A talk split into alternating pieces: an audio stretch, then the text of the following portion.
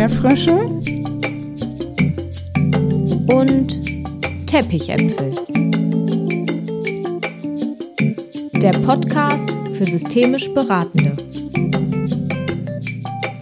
Von Jessica Fenzel und Theresa Grote. Hi, ein frohes neues Jahr. Schön, dass du auch in diesem Jahr wieder dabei bist bei Erdbeerfrösche und Teppichäpfel, der Podcast für systemisch Beratende. Der Podcast richtet sich an all diejenigen, die die systemische Theorie auf das nächste Level bringen wollen. Du bist hier genau richtig, wenn du noch tiefer in die systemischen Zusammenhänge versinken willst und sie verstehen willst. In der heutigen Folge geht es um die Auftragsklärung passend zum Jahresauftakt. Ja, wofür ist eine Auftragsklärung überhaupt gut? Jessica berichtet von ihren Erfahrungen aus der Praxis und von ihrem Paradebeispiel, wann es einmal richtig schief gelaufen ist. Viel Spaß!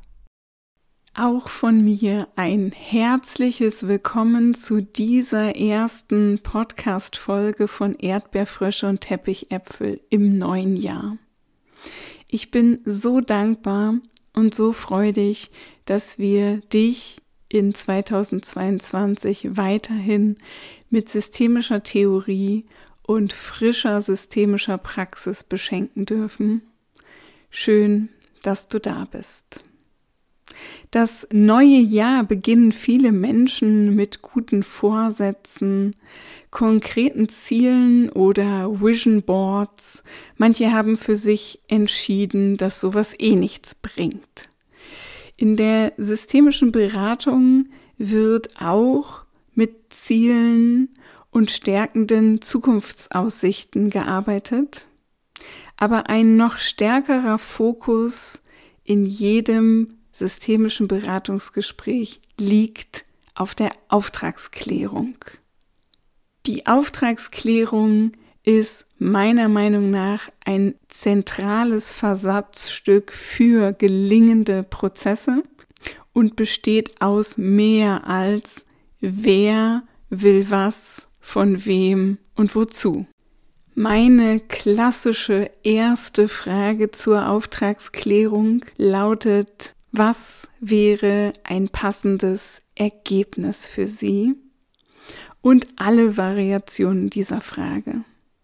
Ich habe viele meiner Beratungsgespräche und Therapiesitzungen aufgezeichnet und mir selber fiel in der Reflexion auf, dass diese Frage sehr typisch für mich ist und ich sie nahezu in allen Gesprächen an den Anfang setze. Ich denke, ich kann sie voller Überzeugung, Standing und Vertrauen in ihre Wirkung stellen. Meiner Erfahrung nach geben sich systemisch Beratende mit einer Frage zur Auftragsklärung zufrieden und lassen die erste Antwort so stehen, als ob sie schon verstanden hätten, was das Gegenüber damit meint.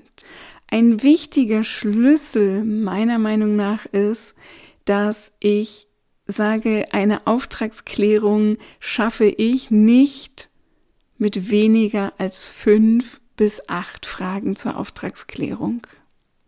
Die konstruktivistische Theorie legt uns ja immer wieder nahe, dass wir mit viel Neugier und einer Haltung des Nichtwissens in Beratungsgespräche gehen sollten um das Weltbild der anderen Personen einordnen zu können. Und ich glaube, es wird eigentlich darüber sehr deutlich, dass wir mit einer Frage zur Auftragsklärung nicht wirklich weit kommen. Für mich sind Fragen zur Auftragsklärung Fragen wie, was genau wünschen Sie sich? Und woran würden Sie merken, dass Sie Ihren Wunschzustand erreicht haben? Was wäre dann konkret anders? Fragen zur Auftragsklärung sind auch Fragen aus der Kategorie und was genau darf ich dazu beitragen? Welche Art der Unterstützung darf ich Ihnen anbieten? Was für eine Beratende darf ich für Sie sein? Was ist Ihnen in Bezug auf unseren gemeinsamen Prozess wichtig? Welche Themen sollen wir in welcher Reihenfolge bearbeiten? Und wofür? Was wäre dann anders? Und was wäre für sie ein gutes Ergebnis unserer Zusammenarbeit?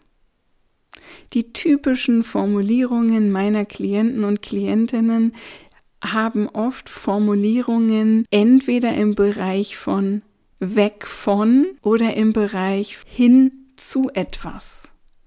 Also weg von Depression, weg von Angst, weg von Unordnung und hin zu mehr Leichtigkeit, hin zu mutigem Voranschreiten und so weiter. An der Stelle fällt mir eine Minimax-Intervention von Manfred Prior ein, der sagt, an dieser Stelle kann das Wort sondern einen Unterschied machen, der einen Unterschied macht, denn häufig wissen zuberatende Personen ziemlich genau, was sie nicht mehr wollen ich möchte nicht mehr so häufig mit meinen Kindern aneinander geraten. Ich möchte mich nicht mehr so schnell in Rage bringen lassen. Und das Wort sondern kann uns helfen, uns einem Wunschszenario in kleinen Schritten zu nähern. Also, sie wollen nicht mehr so schnell genervt sein von den Handlungen ihrer Mitarbeitenden, sondern und dieses sondern lädt die zu beratende Person ein zu gucken, was ist wirklich der beschreibbare Zustand, den die Person sich wünscht. Wir alle kennen das, dass wir auch nicht in ein Reisebüro gehen können und sagen können, ich möchte nicht nach Mallorca fliegen, ähm, weil dann weiß die Person gegenüber auch nicht, womit sie uns weiterhelfen kann und was ein passendes Urlaubs- oder Reiseziel wäre. Und die Person würde dann wahrscheinlich auch fragen, sie wollen nicht nach Mallorca, sondern, und dieses kleine Wort lädt zu einem inneren Suchprozess ein. In vielen Supervisionen schon damals in meiner Weiterbildung zur systemischen Therapeutin und auch darüber hinaus war ein Stolperstein für weniger gelingende Beratungsprozesse, dass ich den Auftrag nicht gut oder nicht gut genug geklärt hatte. Heute, wo ich selbst viele Beratungsprozesse supervidieren darf, fällt mir auf, dass systemisch Beratende oft zu schnell weiter reiten im Gesprächsverlauf, ohne den Auftrag wirklich ganz genau zu kennen, ohne das Ziel genau zu kennen und ohne ihre eigene Rolle zu kennen. Ich habe da eins meiner Lieblingsbeispiele sofort im Kopf, wo eine Frau zu mir in die systemische Beratung kam und in der Eingangsphase erzählte, dass sie sich diesen Termin gebucht hätte, weil sie bald auf eine Hochzeit eingeladen wäre und dass sie ganz aufgeregt sei, weil sie dort Familienmitglieder treffen würde, die sie lange nicht gesehen hat und mit denen sie beim letzten Treffen konflikthaft auseinandergegangen ist und wo einfach offene Themen noch so im Raum standen. Und für mich war sofort klar, ah, okay, jemand geht zu einer Hochzeit, da trifft man auf Menschen, das könnte kriselig werden. Und ich bin sofort reingetaucht. Wir haben erstmal ganz lange Genogrammarbeit gemacht mit den Fragen, ah, okay, wer gehört denn zu ihrer Familie? Und wer ist denn der Ältere und wer ist die Jüngere? Ah, okay, und was ist denn so deren Haltung gegenüber Familie? Und ich konnte so richtig abtauchen und die Frau hat sich eingeladen gefühlt, ganz viel über ihre Familie zu erzählen. Und ich würde sagen, so nach mehr als einer halben Stunde Genogrammarbeit ähm, fiel mir auf, dass ich sie nicht nach dem Auftrag gefragt habe. Das habe ich dann sofort nachgeholt und sie so gefragt, okay, jetzt habe ich ja schon ganz viel über ihre Familie gehört und auch über die zurückliegenden Konflikte. was genau wäre jetzt für Sie ein gutes Ergebnis unseres verbleibenden Gespräches? Und sie sagte, ich möchte gerne mit Ihnen darüber diskutieren, ob ich als Frau mit einem Hosenanzug auf diese Hochzeit gehen kann. Wupp. So, was, wie? Sie fragt mich nach einer Einschätzung zu ihrer Kleidung und sie hatte zwei Outfits auf ihrem Handy als Foto abgespeichert und sagte, ich bin so hilflos, ich möchte gerne mit Ihnen gemeinsam auf diese beiden Outfits gucken.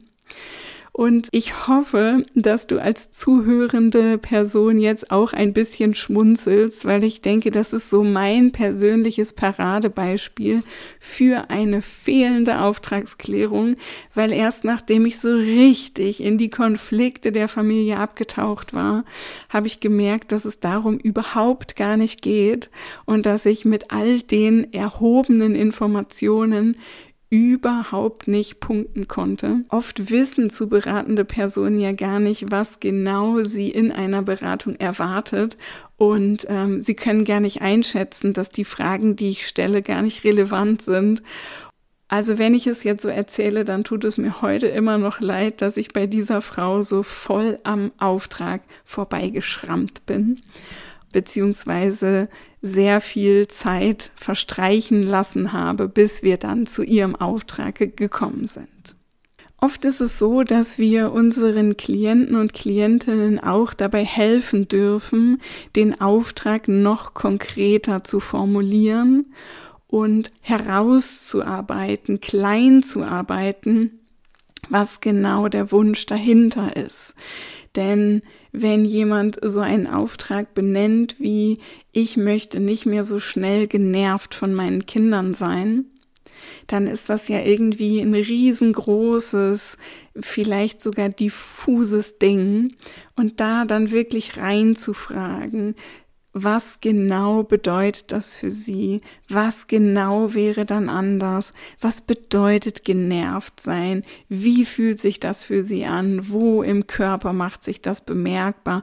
Und all diese Fragen, über die wir hier im Podcast schon mehrfach gesprochen haben, helfen auch meinem Gegenüber klarer zu bekommen, was möchte ich eigentlich? Und ich arbeite sehr gerne mit dem Bild einer Flasche, weil meine Erfahrung ist, dass es so ein Etikett gibt auf der Flasche, wo drauf steht, was da drin sein könnte. Und wenn man dann aber die ganze Sache klein fragt, wenn man mit systemischen Fragen da richtig reintaucht, dann stelle ich häufig fest, dass der Inhalt in der Flasche eigentlich ein anderer ist als das, was draußen auf dem Etikett draufsteht. Und ich glaube, dass es nützlich sein kann, sich darüber bewusst zu werden, was ist das Etikett? Zum Beispiel, ich möchte, dass mein Sohn regelmäßig seine Hausaufgaben macht und dass die Klassenlehrerin nicht mehr so oft bei uns zu Hause anruft. Und wenn man dann aber da reinschaut, dann geht es eigentlich viel mehr um ein Thema, wo die guten Gründe dieser Verweigerung von Hausaufgaben deutlich werden, wo deutlich wird, der Junge zeigt darüber, Dinge an, die ihn belasten, bei denen er sich eine Veränderung wünscht. Und wo dann deutlich wird, eigentlich geht es ähm, viel mehr um eine Elternkommunikation, ein Zusammenspiel von Mutter und Vater und auch eine Einigkeit darüber, was für das Kind wichtig und zu priorisieren ist. Und ich kriege häufig von meinen Weiterbildungsteilnehmenden die Frage gestellt, muss ich denn immer in die Flasche reingucken? Muss ich denn immer wissen, was ist denn da tatsächlich drin? Oder darf ich mich auch mit dem Etikett, also den Hausaufgaben zum Beispiel, beschäftigen? Und die Menschen, die hier häufiger den Podcast hören, die wissen jetzt wahrscheinlich schon, was ich antworten werde, nämlich schau mal, womit du einen Unterschied machst, der einen Unterschied macht weil manchmal ist es ein Unterschied, in die Flasche hineinzuschauen.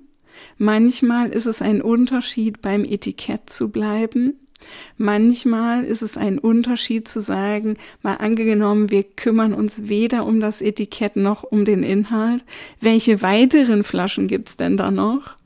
Oder, oder, da gibt's ja wieder tausend Möglichkeiten. Also ich muss nichts per se machen, sondern ich darf den Punkt finden, wo ich der zu beratenden Person einen Unterschied anbieten kann, der einen Unterschied macht. Und ich möchte heute mit dir auch noch eins meiner Lieblingszitate teilen. Und das lautet so, der einzige Mensch, der sich vernünftig benimmt, ist mein Schneider oder meine Schneiderin. Er oder sie nimmt jedes Mal neu Maß, wenn wir uns treffen, während alle anderen immer die alten Maßstäbe anlegen, in der Meinung, sie passen noch heute.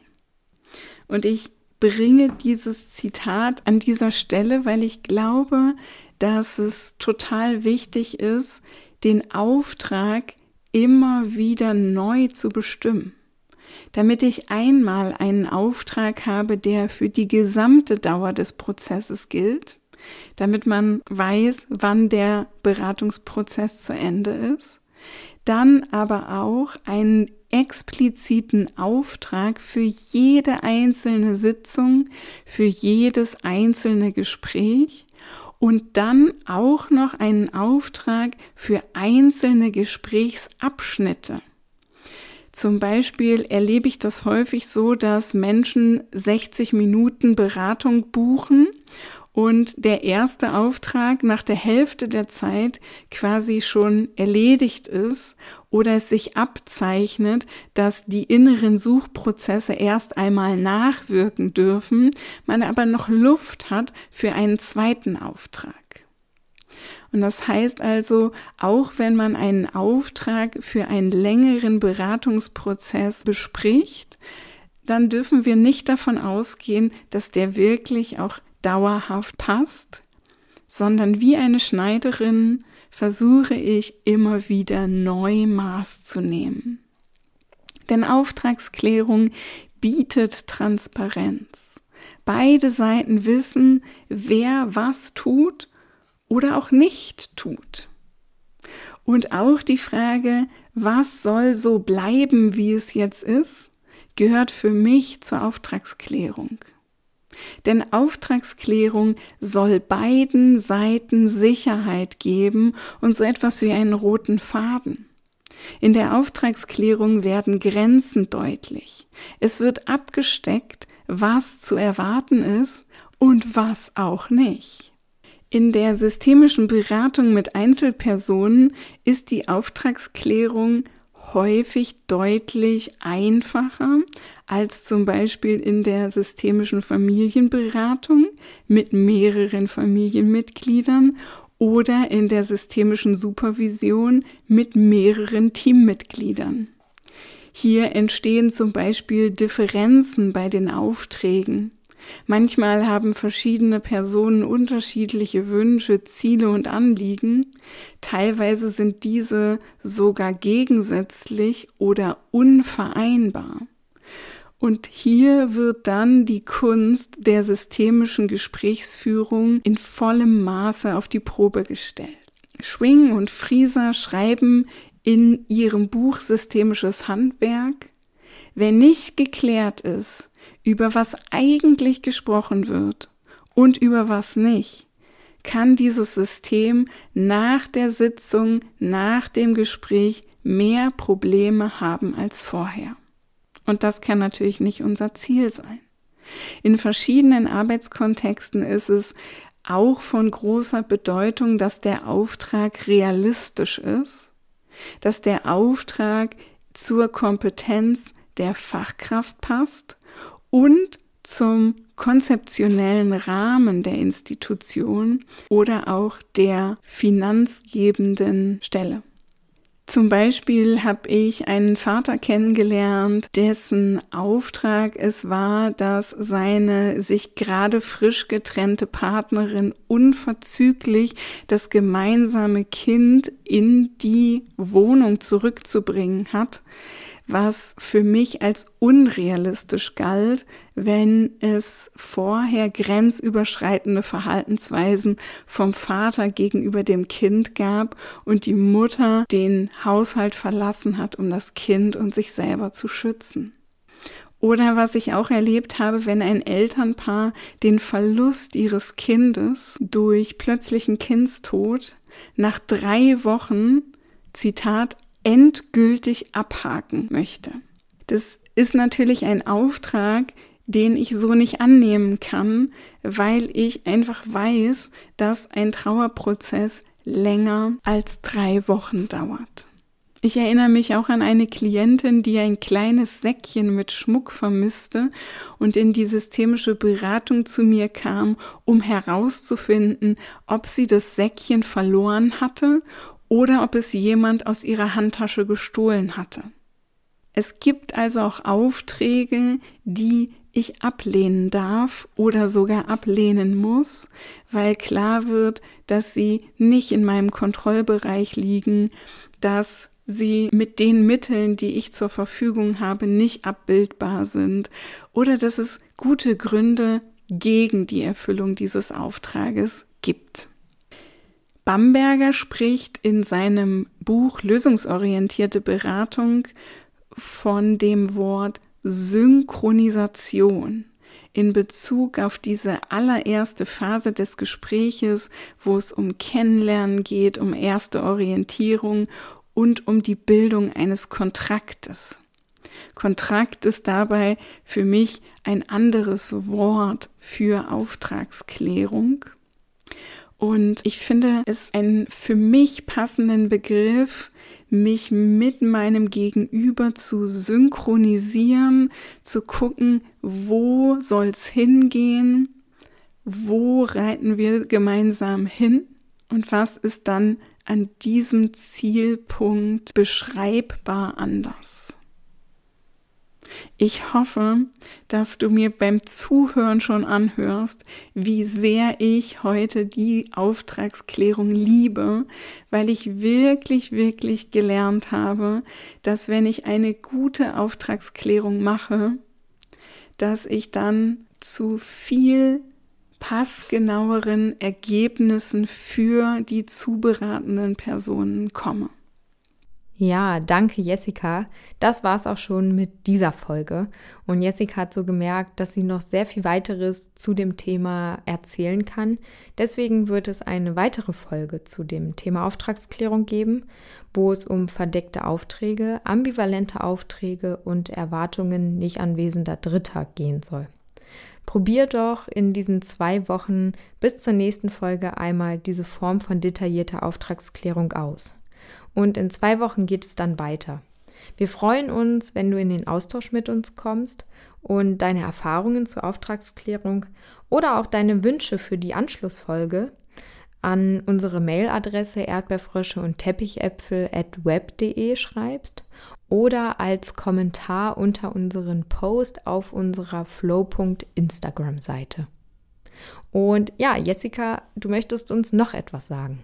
Ich würde mich sehr freuen, in 2022 mit dir zusammenarbeiten zu dürfen, um dir meine langjährige Erfahrung im Bereich der systemischen Beratung und Therapie weitergeben zu dürfen, damit du sicher, mutig und souverän vollgepackt mit Wissen und Methoden in deine Beratung gehen kannst.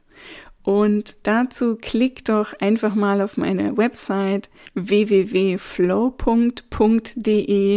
und buche dir direkt ein Gespräch mit mir. Und dann sprechen wir mal darüber, ob die Weiterbildung systemische Beratung im Flow für dich ein passendes Format sein kann, ob wir mal gemeinsam eine Podcast-Folge aufnehmen oder ob ich dich in einem 1 zu 1 Coaching bei deinen persönlichen Themen unterstützen kann, damit du zu passgenauen Lösungen findest.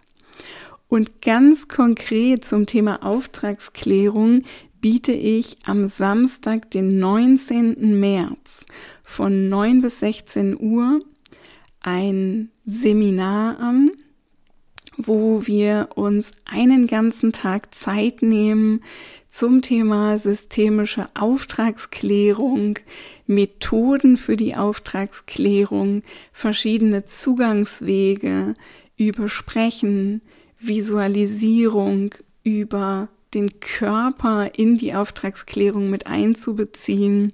Und ich möchte dir all mein Wissen über Auftragsklärung gerne mitgeben.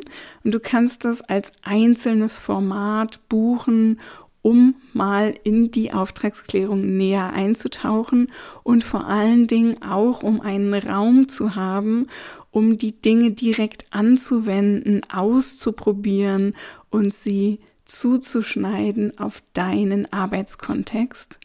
Ich würde mich total freuen, wenn wir uns sehen melde dich einfach per Mail dazu an. Join the next level.